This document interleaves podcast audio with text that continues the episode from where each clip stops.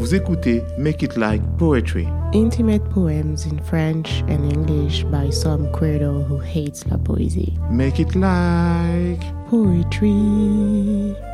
Le poème qui va suivre est sorti il y a quelques mois sur patreon.com slash Il s'intitule Surprisingly. I wish I could never forget you. Your eyes when they look at me. Your eyes devouring a book. Your eyes when I make you laugh. Your voice. The way you answer the phone. The deep imprint of your soul in every part of my brain. Your voice. I wish I had recorded your voice. I wish I could never stop aching for you, crying for you, collecting shadows for you burning neurons for you, kneeling under the weight of my sorrow, of my frustration, of the absence of words that never existed. I wish I could never write my story without you, as a lead role or a recurrent character making everything much better. The presence that brings the sun back, the voice that puts the most stupid smile on my face the love that's always blue because this time it's true. One day it will all be through. Nothing lasts forever, not even our rivers, not even you, timeless human perfection in a human body always saying goodbye. Not even us prettiest oddity, God's favorite play, her very own Yuli. I wish I could never come to terms with that. I wish I could never stop missing you, thinking about you, dreaming of receiving just one text from you, be it three letters S L T, which is French for U U P. I wish I could never Never, not now, not ever.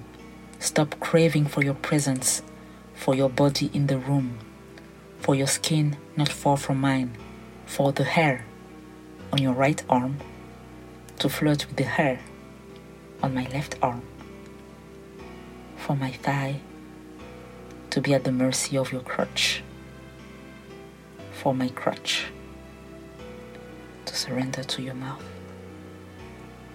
for my mouth to honor your skin.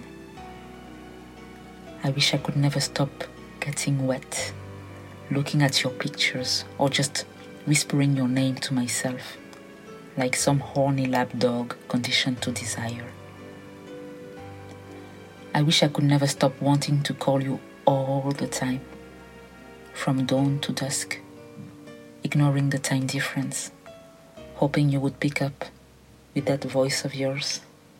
Its familiar joyfulness that says, I haven't pissed you off yet, and you still think I'm good people, and you still want me around.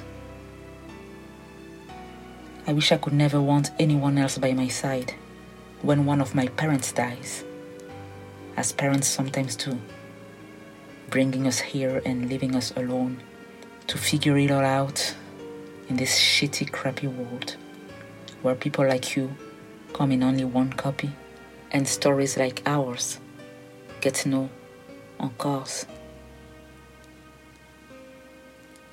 I wish I couldn't fall in love with someone else who happens to also make the world a better place and my life a better world. I wish I could not.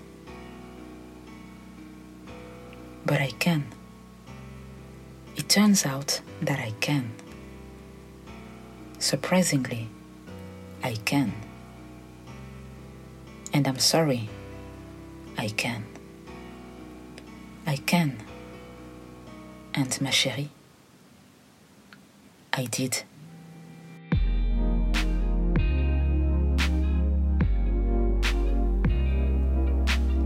Vous venez d'écouter un nouveau poème de Jogustine. Il est sorti il y a quelques mois sur Patreon. Jogustine y explique le contexte dans lequel elle a écrit ce texte. On en profite pour dire un merci infini à tous nos soutiens sur Patreon. Absolutely. So, thanks to all our brows, all our binders, and everyone on Patreon. Make it like Poetry. et une production de Derange Society. à vendredi prochain. Until next Friday.